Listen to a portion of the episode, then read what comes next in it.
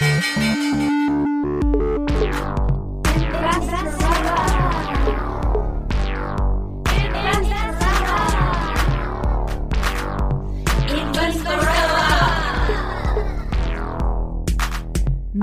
Larissa Krawitz. Liebe Investrellas, willkommen bei Folge 29. Wir haben heute eine mega schöne, ästhetische, spannende Folge über das Thema Kunstmarkt, Kunstinvestments und da einige von euch mir geschrieben haben mit der Bitte, eine Folge dazu zu machen, geht es um dieser Folge auch um NFTs ein bisschen. NFTs. Kannst du vielleicht gleich schon mal sagen, was es bedeutet? Hm. Definition. Definition. NFTs sind nicht fungible Tokens, non-fungible Tokens. Das ist quasi Kryptokunst, wenn man so möchte. Also das sind digitale Kunstwerke, deren Echtheitszertifikate auf der Blockchain gespeichert sind. Das heißt, in der Blockchain siehst du genau und unfälschbar, wer dieses Kunstwerk besitzt. Und diese Kunstwerke sind dann, die werden dann digital ausgestellt. Also wenn man sich in digitalen Räumen befindet, in digitalen Welten, zum Beispiel in einem großen Online-Spiel, dann gibt es dort NFTs, aber die kann man auch unabhängig von Spielen handeln und kaufen. Und in der Corona- und Lockdown-Zeit hat sich da so ein richtiger Hype um NFTs gebildet. Und wir haben heute zwei wahnsinns spannende Gäste im Studio, die uns dazu noch mehr Details geben werden. Ja, und Larissa, du hast mir ja auch erzählt, wie du überhaupt äh, angefangen hast, Kunst zu ersteigern. Kannst du vielleicht diese Geschichte mal vorab schon allen Hörerinnen erzählen? Ja, also das war jetzt nicht ähm, geplant in diesem Sinne, sondern ich wollte eigentlich nur ein nettes Geschenk für meine Stiefschwester kaufen. Sie hat maturiert und ich habe ihr zur Matura noch nichts geschenkt und sie ist eine super Tante für meinen kleinen Sohn und ich wollte ihr was richtig Schönes schenken. Und ich dachte mir, sie ist jung und ich wollte ihr ein, ein, wunderschönes Schmuckstück schenken. Und dann bin ich zum Dorotheum gegangen in den ersten Bezirk und dachte mir, ich kaufe dort einen Ring oder eine Kette, schauen wir mal, was es gibt, weil da gibt es ja auch sehr viele Stücke aus dem Privatbesitz, die dort verkauft oder versteigert werden. Und ich bin da hingegangen und ähm, die Vitrinen entlang richtig, richtig tolle Stücke aus Privatbesitz, die dort ausgestellt wurden und da habe ich einen Ring gesehen. Und es war kein runder Ring, also kein Kreis, sondern ein geschwungener Ring, der sich so um den Finger gewickelt hat. Nicht geschlossen, so S-förmig. Mit blauen Saphiren und kleinen Diamanten. Und ich dachte mir, wow. Und er war preislich auch ganz okay. Also, da meine Stiefschwester vielleicht zuhört, möchte ich nicht sagen, was er gekostet hat. Aber er war relativ günstig. Und dann ähm, dachte ich mir, okay, den möchte ich mir ansehen. Und dort war eine Frau eben in diesem Raum. Und ich habe sie gefragt, ob ich mir den Ring kurz ansehen könnte. Und sie hat die Vitrine geöffnet. Ich habe diesen Ring genommen, mir an den Finger gesteckt. Er war wirklich wunderschön. Und ich sehe diese Frau an und sage, ja, wunderbar, den nehme ich. Und sie sieht mich an und sagt, ähm, den, den können Sie nicht einfach so mitnehmen. Das ist ähm, ein Ausstellungsstück, das zur Besichtigung für die Versteigerung ausgestellt wird.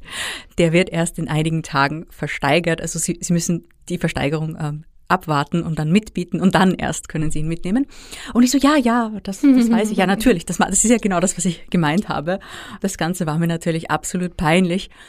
Zu meiner Verteidigung muss ich auch sagen, ich war im falschen Stockwerk. Ich habe geglaubt, ich bin im zweiten Stock, wo sich das Geschäft befindet, wo wirklich auch die Stücke okay. aus Privatbesitz abverkauft werden. Ohne Versteigerung, ohne Auktion. Aber ich bin einfach beim Lift im falschen Stockwerk ausgestiegen. Das Ganze war mir natürlich extrem, extrem peinlich. Aber ich wollte diesen Ring trotzdem haben. Also habe ich mich angemeldet für die Dorotheums Online-Auktionen und habe diesen Ring dann auch ersteigert. Und dann sah ich mir diese ganzen Online-Auktionen an. Und dann habe ich gesehen, ja, das Dorotheum, da wird ja nicht nur Schmuck versteigert, sondern auch alle möglichen Kunstgegenstände. Gemälde, Grafiken, Fotografien, es werden antike Möbel versteigert. Es werden zum Beispiel auch historische Aktien versteigert ähm, Schmuck, Uhren, sowieso klar, aber auch äh, zum Beispiel historisches Spielzeug. Da gibt's alle möglichen Dinge, Teppiche. Und da bin ich eben so durch diese Kategorien durchgesurft und da dachte ich mir, ich möchte das mal ausprobieren. Ich möchte gerne auch schöne Bilder für mich ersteigern. Und da waren eben ein paar Künstler und Künstlerinnen, die mich interessiert haben. Also habe ich da mal eingetippt und dann habe ich geschaut und so bin ich zur Kunstsammlerin geworden. okay, das heißt, jetzt machst du es auch wirklich regelmäßig. Du schaust dir regelmäßig unterschiedliche Auktionen an. Ja, also das muss man schon dazu sagen. Also ich finde, es ist wirklich eine tolle Art und Weise, sich selbst zu belohnen in allen möglichen Preiskategorien.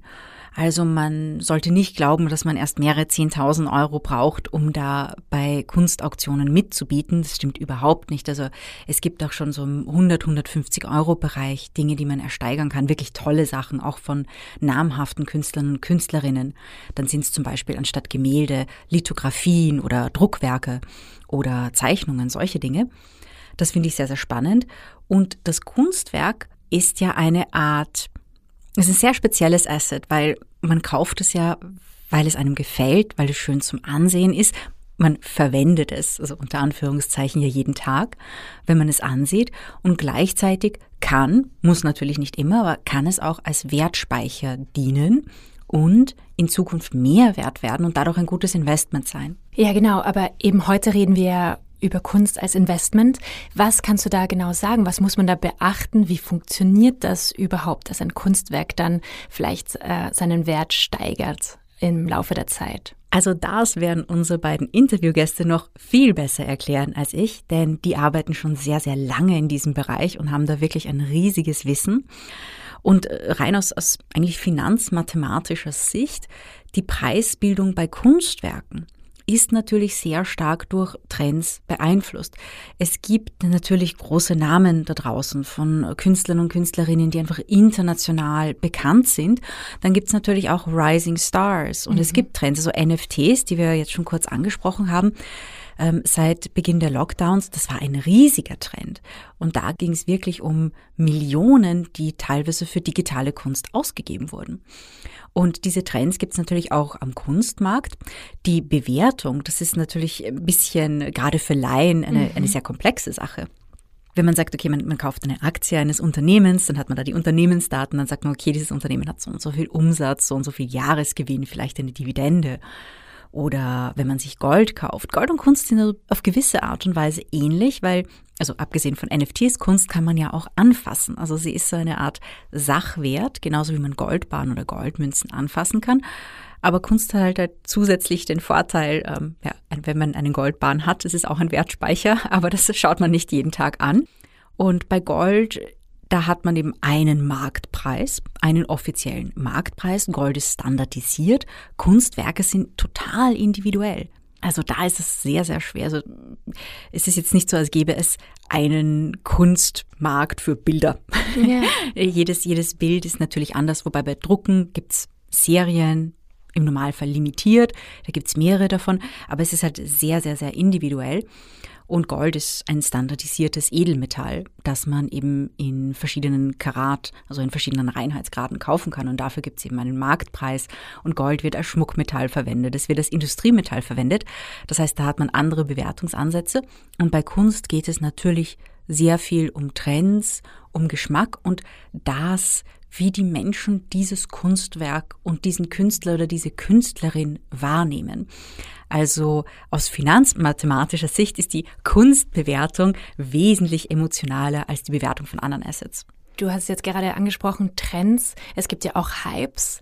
Wie weiß ich als Kunstsammlerin, ähm, was jetzt gerade ein Hype ist und was tatsächlich am, vom Wert her bestehen bleibt?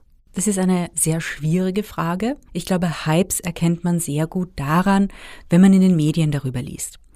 Also diese Idee, dass man mehrere tausend oder mehrere zehntausend oder mehrere Millionen Euro braucht, um in den Kunstmarkt einzusteigen, kommt natürlich auch von Medienberichten, wenn Kunstwerke wirklich für Unsummen an Geld bei Auktionen versteigert werden. Und das zeigt natürlich ganz klar, so Auktionsergebnisse können ganz klar zeigen, welche Künstler und Künstlerinnen, welche Arten von Kunst aktuell im Trend sind. Und natürlich, wenn man nicht nur Kunst sammelt, sondern das auch als Investment sieht, was macht man dann? Dann überlegt man sich, hm, welche Kunst wird in Zukunft populär sein? Und dann kann man sich junge Künstlerinnen suchen, die vielleicht noch ganz am Anfang ihrer Karriere stehen und Werke von ihnen erwerben und dann natürlich darauf hoffen oder eben warten und beobachten, wie sich deren Karriere entwickelt. Werden sie zu Ausstellungen eingeladen? Gibt es viele Galerien, die deren Werke ausstellen? Ähm, wie sieht es zum Beispiel aus, was die Berichterstattung über diese Kunstkategorie, über diese Künstler und Künstlerinnen betrifft?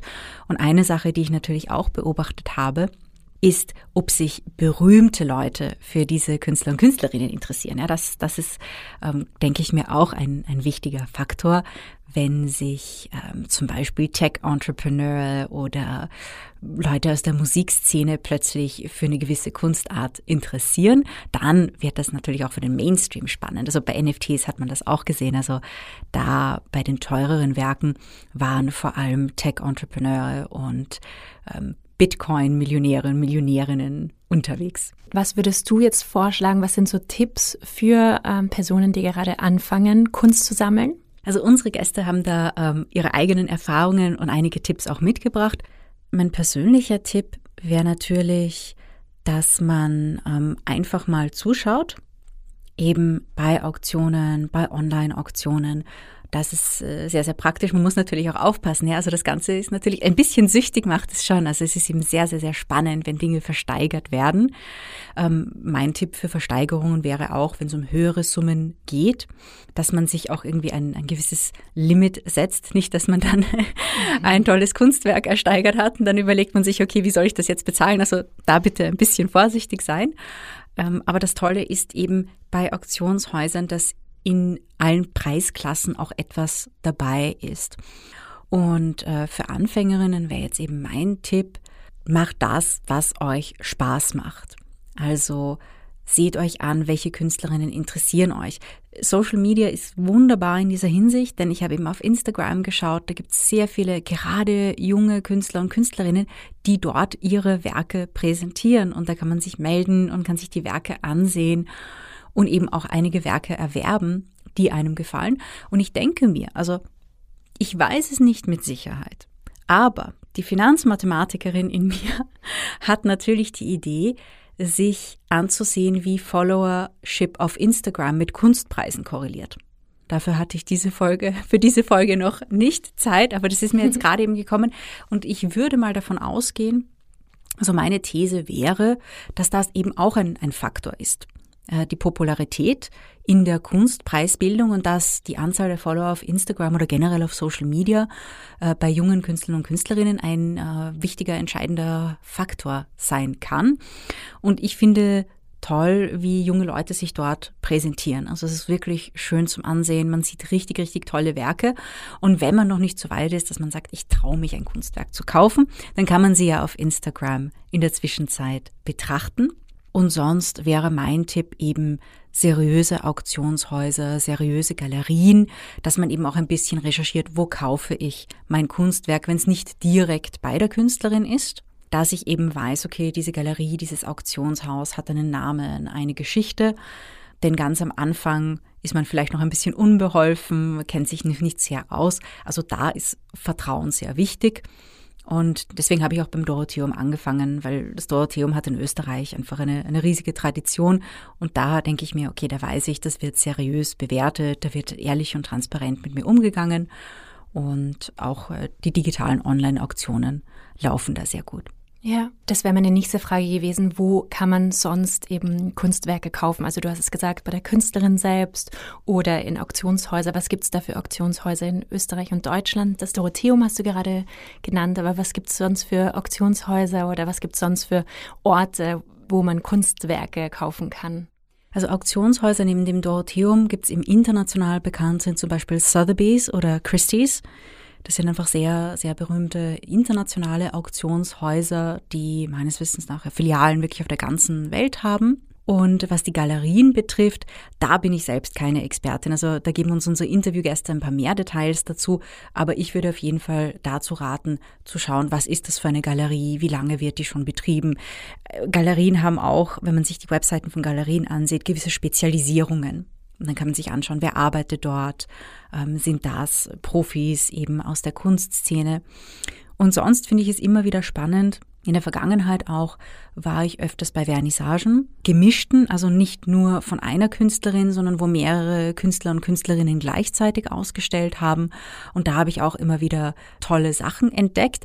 Damals eigentlich, muss ich zurückdenken, noch nicht gekauft. Das Ganze war mir noch relativ neu und ich bin doch eher so ein Zahlenmensch, muss ich auch dazu sagen. Aber das Schöne an Kunstinvestments ist eben, dass man sich an dem Objekt in der Zwischenzeit erfreuen kann. Und Larissa, wenn ich trotzdem sehr gerne in Kunst investieren würde, wollen würde, aber mich nicht genau auskenne, wo ich da ähm, die Kunstwerke finde, was gibt es da sonst für Möglichkeiten? Also es gibt zum Beispiel auch Kunstfonds oder Sachwertfonds, also Fonds, die Kunst, aber auch Kunstgegenstände oder Sammlerinnen-Gegenstände zusammenfassen in ein Portfolio. Das ist zum Beispiel, wenn man ein, in ein wirklich tolles Bild investieren möchte, aber man hat jetzt nicht ein paar hunderttausend Euro für ein Kunstwerk übrig, dann kann man sich das Angebot an Kunstfonds ansehen. Die meisten sind auf eine gewisse Periode angelegt, also geschlossene Fonds. Das heißt, das Geld wird eingesammelt, die Werke werden gekauft eine gewisse Frist behalten und dann wird dieser Fonds wieder abverkauft. Also so funktionieren geschlossene Fonds generell, aber auch im Kunstbereich ist das so. Und da muss man natürlich eben auch schauen, welches Team steht dahinter, wie gut sind diese Fonds. Äh, das Modell des geschlossenen Fonds, da gibt es meistens nur sehr wenig Erfahrungswerte außer das Team hat diese, weil diese Fonds ja aufgelegt werden, Geld wird eingesammelt, dann wird investiert. Also es sind keine offenen, laufenden Fonds, wie zum Beispiel Aktienfonds oder ETFs das sind. Mhm. Aber das ist eben auch eine Möglichkeit, einen Anteil an einem Portfolio mit mehreren Kunstgegenständen oder äh, Sammlergegenständen zu erwerben. Da hätten wir aber wieder eigentlich den wirtschaftlichen Aspekt, aber nicht den ästhetischen Aspekt, weil dann kann man sich halt kein Kunstwerk aufhängen. Ja, das stimmt. Also dann kann man sich quasi den, den, den Anteilsschein oder falls äh, es für diesen Fonds auch einen Sekundärmarkt gibt, dann hat man ihn eben im Depot ja. oder man hat dieses Vertragswerk. Also es ist ja nicht das wirkliche Kunstsammeln. Und, und das ist, finde ich, auch das Schöne daran, ähm, dass ich etwas habe, das mir jeden Tag Freude macht. Deswegen habe ich auch bei gewissen Künstlern, die etwas wildere Werke malen. Mein Kriterium war dann immer bei den Drucken oder bei den Zeichnungen, mein Kind soll keine Albträume davon kriegen. und ähm, etwas, das ich eben wirklich gerne ansehe, wo ich mir denke, wow, und dann so etwas zu Hause zu haben, an der Wand zu haben, das ist natürlich wirklich, wirklich toll. Da noch ein ganz wichtiger Aspekt, ja. Ähm, wenn ihr Kunstwerke kauft, vergesst nicht, die auch versichern zu lassen. Dass man wirklich dann sich bei der Haushaltsversicherung auch meldet und sagt, ich habe dieses Kunstwerk gekauft. Auch ganz wichtig, dass man immer auch eine, eine Rechnung dafür hat, dass man quasi ein, ein Eigentumszertifikat hat, dass man weiß, wo es herkommt, denn vielleicht möchte man es eines Tages wieder verkaufen. Und dann ist es natürlich wichtig, auch, auch zu zeigen, ich bin die Besitzerin, die rechtmäßige Besitzerin dieses Kunstwerks. Mhm. Ich habe es legal erworben. Das ist eben auch ein wichtiger Aspekt und vergesst nicht diesen Versicherungsaspekt, wenn ihr dann Kunstwerke habt, die oder Kunstgegenstände, die etwas mehr wert sind, das eben auch bei der Haushaltsversicherung zu melden, damit es nie zu Problemen kommen kann. Ja, das ist wirklich ein super Tipp, ja. Ja gut, dann geht's jetzt gleich weiter zum Interview. Liebe Investorellas, wir haben heute zwei sehr spannende Interviewgäste hier im Studio, die uns einiges über das Thema Kunstmarkt und Kunstinvestment erzählen werden. Und zwar sind heute bei uns die Frau Eva Komarek von der Presse bzw. dem Stereo Verlag, eine der führenden Kunstjournalistinnen Österreichs. Hallo. Und Frau Doris Krumpel, die Pressesprecherin des Auktionshaus Dorotheum. Hallo. Willkommen hier beim Interview. Dann würde ich gleich in Medias Res gehen und an Sie beide die erste Frage richten. Was ist eigentlich der Kunstmarkt und wie funktioniert der Kunstmarkt? Ich würde sagen, den Kunstmarkt äh, gibt es nicht. Es gibt viele Kunstmärkte, die jeweils nach ihren eigenen Prinzipien funktionieren. Es gibt zum Beispiel einen Riesenmarkt für, für zeitgenössische Kunst. Das ist jetzt in den Medien das meiste, was in den Medien eben ähm, zu lesen ist. Aber es gibt auch einen Markt für alte Meister, der ganz anders funktioniert oder für Antiquitäten oder für, ähm, für Altmeisterzeichnungen. Im Dorotheum haben wir über 40 Sparten und, und jede funktioniert auf ihre eigene Weise. Was wären denn aktuell populäre Sparten. Ich denke mir, die zeitgenössische Kunst, darüber habe ich sehr, sehr viel gelesen, gerade auch bei der, auf der Website des Dorotheums von Pressemeldungen her, dass die gerade bei Auktionen in der letzten Zeit, also seit Beginn von Corona, ein sehr populäres Segment war. Die zeitgenössische Kunst liegt halt allen am meisten, weil sie in unserer Gegenwart ist. Man kann gleich einsteigen, braucht jetzt nicht so das große Vorwissen, ähm, obwohl das auch ähm, mit Vorsicht zu genießen ist, weil je mehr man einsteigt, desto mehr weiß man, wie viel man nicht weiß. Die zeitgenössische Kunst hat jetzt äh, sicher schon in, da wird mir die Eva Komarek recht geben, auch im letzten Jahrzehnt äh, einen großen Boom erlebt. Und im Dorotheum bieten wir äh, so für jeden etwas an, nämlich niederschwellig, dass man da niederschwellig einsteigen kann, aber auch ähm, Spitzenwerke bis zu, also von Maria Lasnik zum Beispiel, wo wir 1,1 Millionen Euro ein Bild ersteigert wurde. Die Bandbreite ist riesig. Neben der zeitgenössischen Kunst, Frau Komarek, gibt es ja auch andere sehr spannende Kunstarten, über die Sie in der Presse in der letzten Zeit öfters geschrieben haben. Ich nehme an, Sie sprechen jetzt von NFT, oder? Genau. Von Non-Fungible Tokens. Das ist eigentlich eine Kunstart, wobei auch hier immer wieder darüber diskutiert wird, ist das überhaupt Kunst?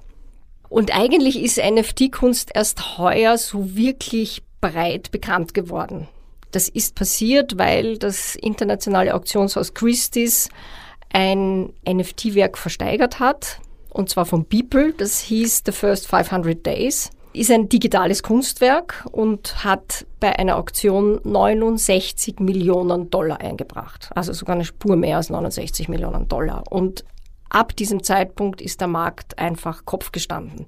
Es sind alle auf diesen Boom aufgesprungen und erst vor ein paar Wochen hat Christie's bekannt gegeben, dass sie jetzt NFT-Kunst im Gegenwert von einer Milliarde Dollar verkauft haben. Heuer. Also das ist explodiert. Und ich habe mir dazu auch ein paar Zahlen angeschaut.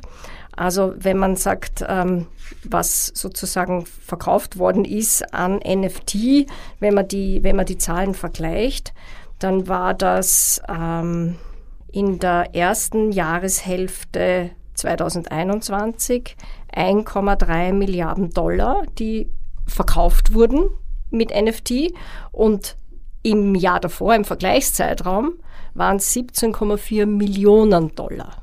Also da kann man sich ein ganz gutes Bild machen, wie dieser Markt explodiert ist. Und es sind alle drauf aufgesprungen. Auktionshäuser, äh, Sotheby's. Äh, in Österreich äh, haben Galerien angefangen, das zu verkaufen. Die Karim-Galerie hat beispielsweise im Mai die erste Ausstellung mit NFT gemacht. Und es ist auch eine erste Plattform gegründet worden von zwei österreichischen Galerien, von Croy Nielsen und von Emanuel Leier. Die haben gemeinsam die Plattform CNL ins Leben gerufen, wo sie ebenfalls NFT-Kunst verkaufen. Also das ist jetzt der absolute Hype.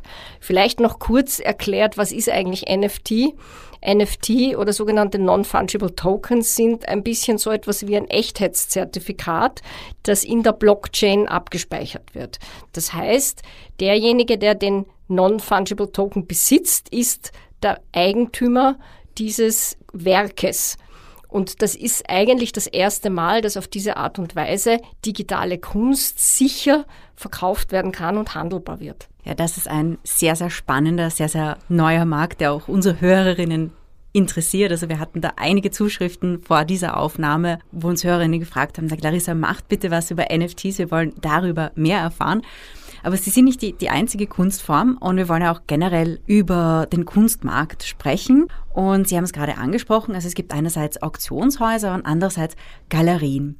Wie funktioniert der Handel mit Kunstwerken, das Investment in Kunstwerke in diesen beiden Vertriebsformen? Grundsätzlich unterscheidet man einmal den sogenannten Primärmarkt und den Sekundärmarkt. Der Primärmarkt ist der Markt, wenn ein Künstler ein Kunstwerk schafft und das dann über eine Galerie verkauft, dann ist das Kunstwerk das erste Mal auf dem Markt, also Primärmarkt. Wenn ein Kunstwerk bereits im Handel ist und dann beispielsweise auf ein Auktionshaus trifft oder in einem Auktionshaus verkauft wird oder aber auch in einem Kunsthandel wiederverkauft wird, dann reden wir von einem Sekundärmarkt. Und im Endeffekt ist es natürlich einmal äh, wichtig, wenn ich sage, ich möchte in Kunst investieren, wenn ich im Primärmarkt kaufe, dann kann das natürlich sein, wenn ich jetzt auf junge Kunst setze, dass ich ein Kunstwerk kaufe oder eine, auf einen Künstler setze, der vielleicht nicht seinen Weg machen wird. Ja, das ist ein bisschen wie Startup-Investment, wenn man das vergleichen möchte. Wenn ich einmal einen Künstler habe, der schon im Sekundärmarkt, also im Wiederverkauf ist, und je länger er im Wiederverkauf ist und je öfter er im Wiederverkauf ist, desto mehr kann man wahrscheinlich davon ausgehen, dass zumindest für die nächste Zeit dieser Künstler ein gutes Investment ist. Frau Krumpel, wenn ich zum Beispiel beim Dorotheum, einem Auktionshaus, ein Bild ersteigere, und ich habe in den letzten Monaten die Dorotheum Online-Auktionen für mich entdeckt, wie kommt dieses Bild eigentlich zum Dorotheum? Was passiert damit, bevor ich es überhaupt ersteigern kann? Die Grundvoraussetzung dafür ist, dass sich jemand von einem Kunstwerk trennen will. Diese Person kommt dann ins Dorotheum zu den äh, Expertinnen und Experten, ähm, zum Speziellen, der für dieses Fach eben zuständig ist und ähm, berät mit dieser Person, ob das für eine Auktion und für welche es dann in Frage kommt. Und die Expertin ähm, schlägt dann einen, einen Schätzwert vor und, ähm, und wenn der Besitzer oder die Besitzerin dann einverstanden ist, kommt das dann in, in eine Auktion. Das wird dann bei uns fotografiert und katalogisiert. Es wird dann auch noch recherchiert. Es kommt auch darauf an, aus welcher Epoche dieses Bild ist. Zum Beispiel, ähm, wir haben eine große Provenienzabteilung, die eigentlich alle äh, Objekte dann auch ähm, prüft, auf, äh, ob sie irgendwo gelistet sind bei Art Loss Register und so weiter. Also da wollen wir ähm, schauen, dass das äh, alles rechtens ist. Und ähm, ja, dann kommt das, wird das Kunstwerk meistens, also im Online-Katalog sowieso, aber wenn ein Print-Katalog ist, kommt auch im Print. Wenn es ein Highlight ist, werden wir natürlich in der Presse schreiben, Werbung etc. im Vorfeld der Auktion und ähm, es wird dann ausgestellt, das Bild oder das Kunstwerk, ungefähr zehn Tage vor der Auktion, wird es in unserem Palais Dorotheum im ersten Bezirk äh, sehr schön präsentiert. Und ähm, ja, dann kommt der Tag der Auktion, entweder online oder direkt im Live oder man kann auch Live-Bidding bei den großen Auktionen. Der Preis, der sich dann für das ähm, Kunstwerk ergibt, ist, ähm, ich würde sagen, schon ein sehr ehrlicher, weil ähm, im Dorotheum oder im Auktionshaus generell treffen ja Angebot und Nachfrage zusammen. Deshalb müssen Auktionshäuser auch ähm, ähm, für den sogenannten Einbringer oder Einbringerin, das heißt den Besitzer und für den Käufer gut arbeiten. Also wir haben jetzt nicht nur eine Seite, sondern wir wollen beide Seiten glücklich machen, sozusagen. Und ähm, ja, dann der Prozess ist, dann wird es ähm, ersteigert eben im besten Falle. Wenn es nicht ersteigert wird, kommt es wieder zur Besitzerin zurück, das Werk. Ja, und die neue Besitzerin ähm, nimmt das, das Kunstwerk dann in Empfang und dazu muss man sagen, dass ähm, Auktionshäuser generell, auch das Dorotheum, verlangt vom Einbringerin und vom Käuferin dann eine gewisse Gebühr. Davon leben wir. Mhm. Das heißt eigentlich, dieser ähm, Bewertungsprozess der Kunstwerke bietet eine gewisse Sicherheit, gerade für Anfängerinnen. Also ich habe auch mein, mein erstes Bild beim Dorotheum ersteigert. Was wären denn so Ihre Tipps für die ersten Schritte, wenn man sich für das Thema Kunst interessiert? natürlich als Kunstobjekt, aber vielleicht auch als Investment und noch gar keine Ahnung hat, worauf sollte man gerade als Anfängerin achten? Man sollte mal sein Budget überdenken, wie viel man überhaupt so ausgeben will. Dann hat man ja gewisse Interessen, ähm, welche Richtung es gehen soll. Soll es eher so ganz junge Kunst sein? Soll es vielleicht Altmeisterzeichnungen geben? Ein Gebiet, das mir sehr gut gefällt zum Beispiel. Ähm, in welche Richtung ungefähr. Dann kann man sich Ausstellungen anschauen, Kunstzeitschriften lesen, auf Messen gehen. Das ist ein guter Einstieg auch oft. Die Galerien zeigen ihr Programm. Ähm, man sieht auf kleinem Fleck äh, ein Riesenangebot. Also sich einmal ein bisschen orientieren. Was, was sagt einem zu? Und ähm, ja, nicht sozusagen nach, nach, nur nach irgendwelchen Zahlen gehen oder, oder irgendjemand ist ein, hat einen Hype und, und da steige ich jetzt ein. Es soll einem gefallen, was man da kauft und Beratung. Also in Galerien oder im Dorotheum ähm, auf jeden Fall Beratung. Aber viel, viel kommt aber auch aus der Emotion. Also man, wenn man etwas sieht, was einen reizt, dann können, kann man dem ja dann ein bisschen nachgehen und schauen, wann hat diese Künstlerin gelebt oder was macht die jetzt oder, oder ähm, wo hat die ausgestellt. Das sind ja alles Kriterien auch für den Preis. Wenn jemand ähm, in einem tollen Museum schon ausgestellt hat, ist das ja so, wie ein, da ist vielleicht manchmal schon eine Null bei den Preisen mehr dabei, bei einer Biennale zum Beispiel, Biennale Venedig ähm, oder Dokumenta-Teilnahme, das sind sozusagen, das adelt die Künstlerin auf jeden Fall. Frau Komarek, Sie schreiben ja nicht nur über Kunst, sondern sind ähm, auch eine der bekanntesten Wirtschaftsjournalistinnen in Österreich. Welche Tipps hätten Sie für Anfängerinnen, aber auch für Fortgeschrittene, was das Kunstinvestment betrifft, besonders wenn es um die Werthaltigkeit von Kunstwerken geht?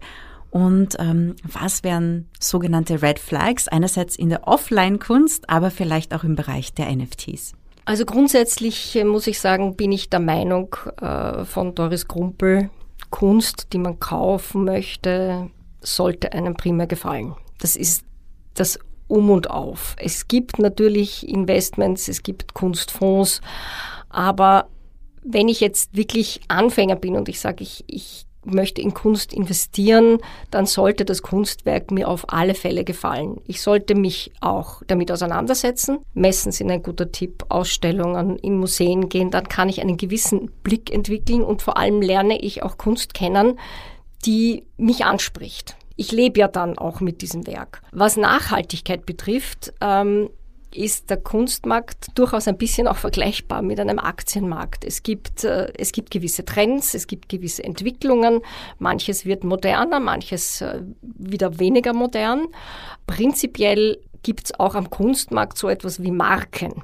Also wenn ich einen Picasso kaufe, dann kann ich mir relativ sicher sein, dass der werthaltig sein wird. Wenn ich in ganz junge Kunst kaufe, was natürlich für Einsteiger gut ist, weil sie günstig ist, dann kann ich, wie ich vorher schon erwähnt habe, auch einen Red Herring kaufen. Also dann kann das einfach passieren, dass dieser Künstler nicht berühmt wird oder nicht äh, langfristig berühmt wird.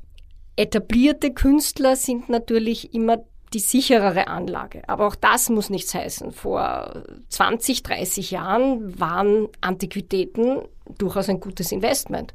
Heute kann ich äh, das mittelgute Barock Tischerl fast nicht mehr verkaufen, weil sich heute keiner mehr dafür interessiert. Das hätte aber vor 20, 30 Jahren keiner geahnt. Heute richten sich Leute nicht mehr die Wohnungen in Jugendstil, in Barock oder in, in Rokoko-Möbel ein. Ist unmodern geworden. Heißt aber nicht, dass die grundsätzliche Qualität dieses Möbels jetzt schlecht ist. Aber am Ende des Tages kann ich nie sicher gehen, dass ein Investment auch langfristig, und wenn, wenn ich von langfristig spreche, reden wir hier von 10, 15, 20 Jahren, äh, funktioniert oder ob sich einfach der Trend ändert. Deswegen ist es für mich so wichtig, dass einem das Stück gefällt oder das Bild gefällt oder das Werk gefällt. Es soll einem Freude machen. Ähm, was jetzt NFT-Kunst betrifft, äh, das ist natürlich ein, ein relativ schwieriger Markt, weil ganz neu, es gibt NFTs natürlich auch schon ein bisschen länger. Also 2017 sind die, die berühmten CryptoPunks, das sind jetzt so die, die super bekannten äh, NFTs, die derzeit überall gehandelt werden, äh, auf den Markt gekommen. Das war aber alles sozusagen ein, eine eigene Welt von, ich sage jetzt mal, von Nerds und von Gamern und von ähm, ja, von der Spielewelt, die sich da bewegt haben, aber es ist nicht im breiten, normalen, traditionellen Kunstmarkt angekommen. Was man auch nicht weiß, was man aber dazu sagen muss, ist, dass bei NFT beispielsweise das eigentliche Kunstwerk nicht in der Blockchain gesichert ist. Das heißt, es treten bereits jetzt schon Fälle auf, dass ich einen NFT kaufe und das eigentliche Kunstwerk, das auf einer anderen Plattform abgespeichert ist, und ich ja eigentlich nur den Link in der Blockchain sichere, verloren geht. Es fangen jetzt schon an, sich Firmen zu entwickeln, die sich auf die Suche begeben, um verloren gegangene NFT-Kunstwerke wiederzufinden. Da gibt es nämlich noch einen anderen Trend, der aber jetzt erst anfängt hochzukommen. Das sind die sogenannten On-Chain NFTs. Da wird der Algorithmus vom Kunstwerk selber in der Blockchain gesichert. Diese Kunstwerke sind dann sozusagen sicher, solange letztlich die Ethereum-Blockchain existiert. Also auch da gibt es Fallstricke und, und, und äh, Gefahren, was mein Investment betrifft, die man jetzt bei einem so jungen Markt nur wenig weiß. Also das ist eine sehr, sehr spannende Information zu den, vor allem zu den Risiken von NFTs. Und ähm, es ist, es stimmt, es ist ein sehr, sehr neuer Markt und da wissen wir noch nicht wirklich, wohin sich das alles äh, entwickelt. Dann kommen wir vielleicht noch einmal zur klassischen oder Offline-Kunst zurück. Frau Krumpel, was sind die Trends der letzten Zeit, die Sie am Kunstmarkt aus der Sicht des Dorotheums so beobachten konnten? Generell ist in, im letzten Jahrzehnt die Akzeptanz von, von Kunst ähm, auch in, in der Gesellschaft absolut gestiegen. Das äh, fällt total auf. Es gibt wahnsinnig viele Ausstellungen äh, von Kunst von Frauen oder auch afrikanische Kunst. Da wird sehr viel aufgearbeitet jetzt, auch im Bereich der alten Meisterinnen. Zum Beispiel Artemisia Gentileschi hat eine Riesenausstellung in, in National Gallery in London und so weiter. Da wird wahnsinnig viel Research gemacht. Nina Schädelmeier hat zum Beispiel über Margit Pilz jetzt auch eine Bio geschrieben.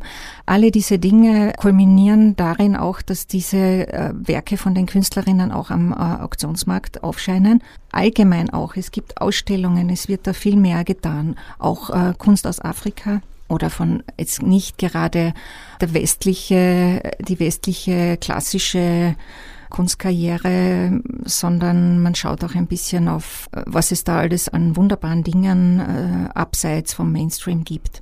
Das wird langsam auch dann auch Mainstream. Und als ähm, ein großer Teil, das äh, ist Corona geschuldet, der Pandemie geschuldet, dass ähm, die Digitalisierung rasend äh, zunimmt, also auch auf dem, nicht nur NFT, aber, aber am klassischen Kunstmarkt.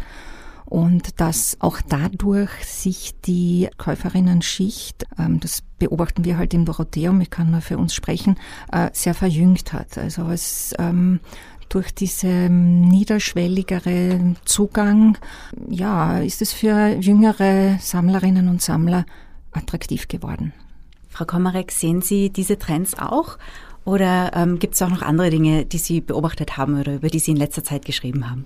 Also Digitalisierung äh, war das große Thema. Das hat den Markt letztlich auch verändert, weil bisher war, bei, wenn wir jetzt von Auktionen ausgehen, war bei digitalen Auktionen irgendwo der Deckel drauf. Also Kunstwerke jenseits der 100.000 Euro sind online eigentlich nie versteigert worden. Und durch die Corona-Pandemie und die Lockdowns ist diese Decke weggegangen. Das heißt, es werden auch Kunstwerke in Millionenhöhen verkauft. Also heute kann man sagen, sind die Online-Auktionen mit den normalen realen Auktionen, was Preise betrifft, eigentlich gleichgestellt. Jetzt muss man dazu sagen, dass die aber etwas anders inszeniert werden. Das heißt, Online-Auktionen, die auch ähm, eine, ein, ein Live-Event dahinter haben. Das heißt, das funktioniert eigentlich über Livestream. Das heißt, die Auktion findet statt. Sie wird aber nicht in einem realen Raum gemacht, sondern sie es wird quasi über das Internet geboten. Und diese Auktionen sind mittlerweile gleichwertig. Das sieht man auch bei diesen ganz großen Häusern. Also Digitalisierung ist ein Riesenthema. Auch Galerien und Händler und Messen sind endlich, möchte ich sagen, auf dieses Thema aufgesprungen. Und das hat dazu geführt, dass man das erreicht hat, was so lange schon immer versucht wurde, nämlich die junge Generation zu gewinnen, die Millennials zum Kunstkauf zu bewegen. Und die spreche ich aber offensichtlich über das Internet an und die habe ich aber vorher kaum gehabt. Und durch diese Pandemie ist jetzt endlich der Kunstmarkt für die jungen Leute aufgegangen. Deswegen hat sich vielleicht auch ein bisschen äh, etwas Richtung NFT entwickelt. Auch Street Art zum Beispiel. Banksy ist ja eh jeden ein Begriff mittlerweile, aber auch der hat ähm, Kunst wie Street Art hat stark gewonnen und wird stark von Millennials gekauft. Und ja, Diversity, dieses Schlagwort, ist auch am Kunstmarkt angekommen. Das heißt, Kunst von Frauen ist, ist ganz stark äh, im Kommen oder ist, wird stark nachgefragt. Es gibt äh, Galerien, die sich ganz explizit dazu bekannt haben, in London zum Beispiel, dass sie jetzt ein Jahr lang nur Kunst von Frauen zeigen. Auch die Tate Gallery, glaube ich, war das, hat gesagt, ein Jahr lang nur Frauen, nur Ausstellungen mit Frauen. Da ist ein irrsinniger Aufholprozess.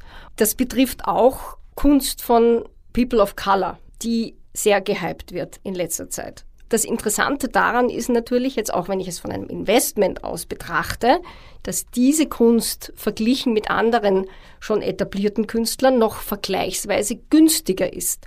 Und nachdem das jetzt gerade gehypt wird, heißt das, dass hier noch auf einem etwas niedrigeren Niveau gekauft werden kann und diese Kategorien aber ansteigen werden, weil das ist ein Trend, mit dem kann man theoretisch gerade nach oben schwimmen.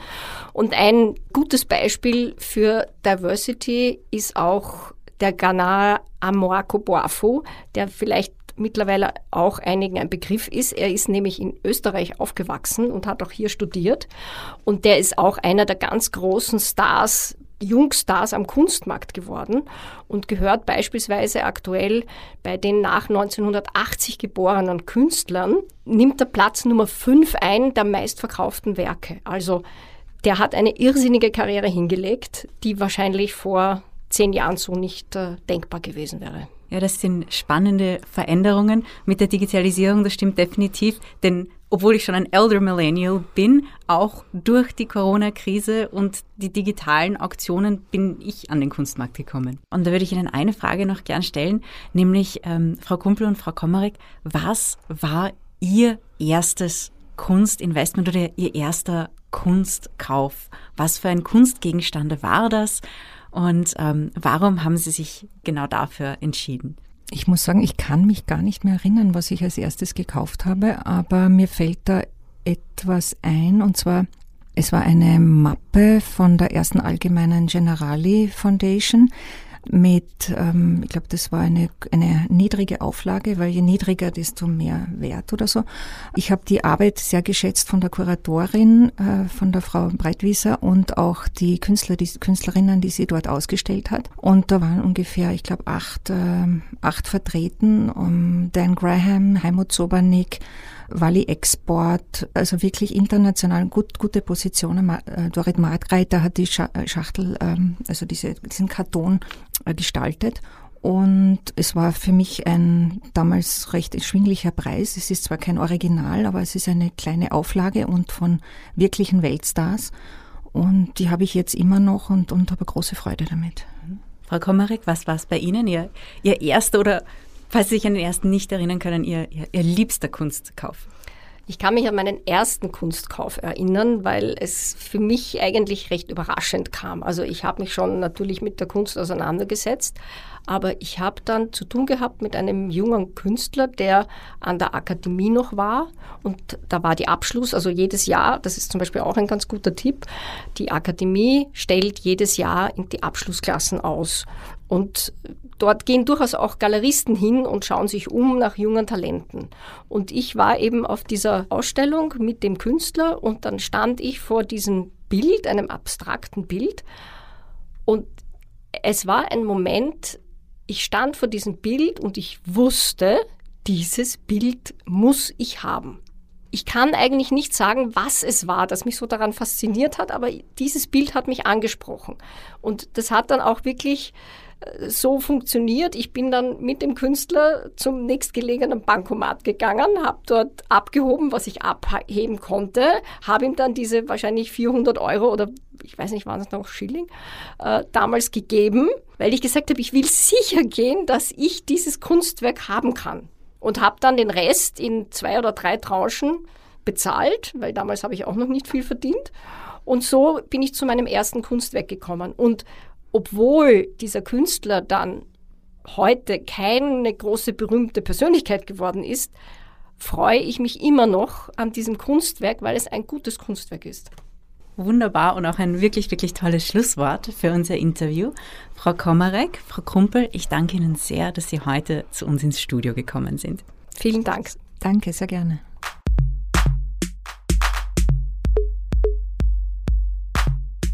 So, liebe Investorellas, ihr habt jetzt einiges gelernt und in dem Interview, muss ich sagen, habe ich auch einiges Neues über den Kunstmarkt bzw. die verschiedenen Segmente des Kunstmarktes gelernt. Falls euch das Thema interessiert, ich glaube, die Kunstwelt eröffnet einem ein ganz neues Universum an ästhetischer Freude und auch an Investitionsmöglichkeiten.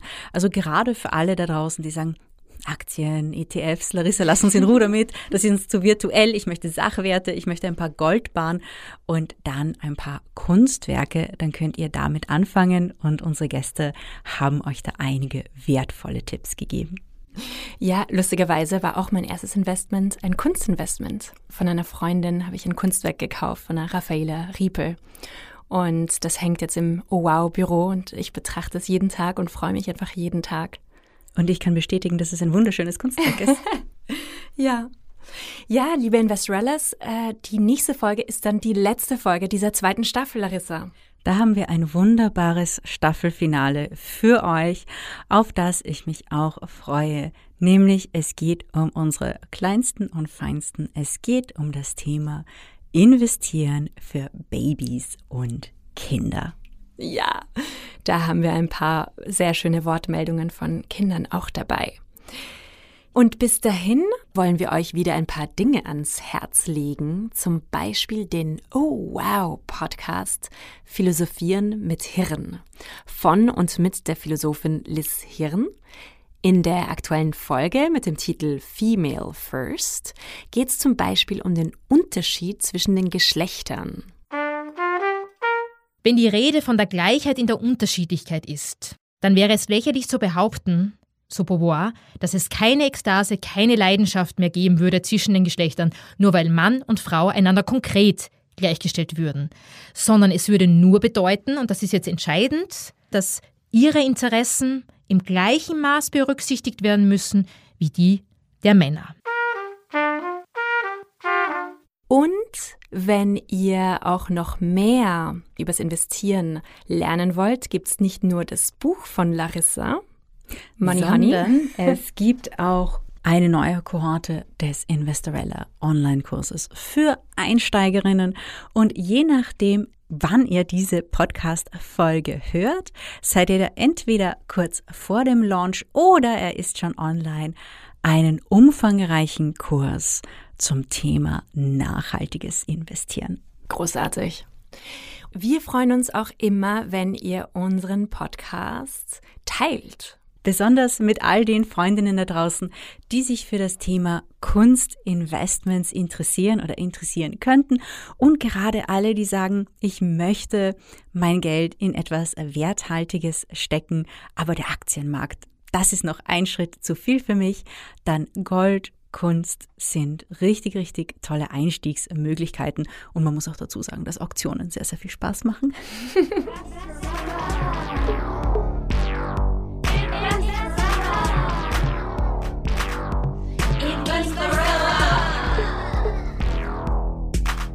Mit Larissa Krawitz. Dieser Podcast wurde präsentiert von Oh, wow.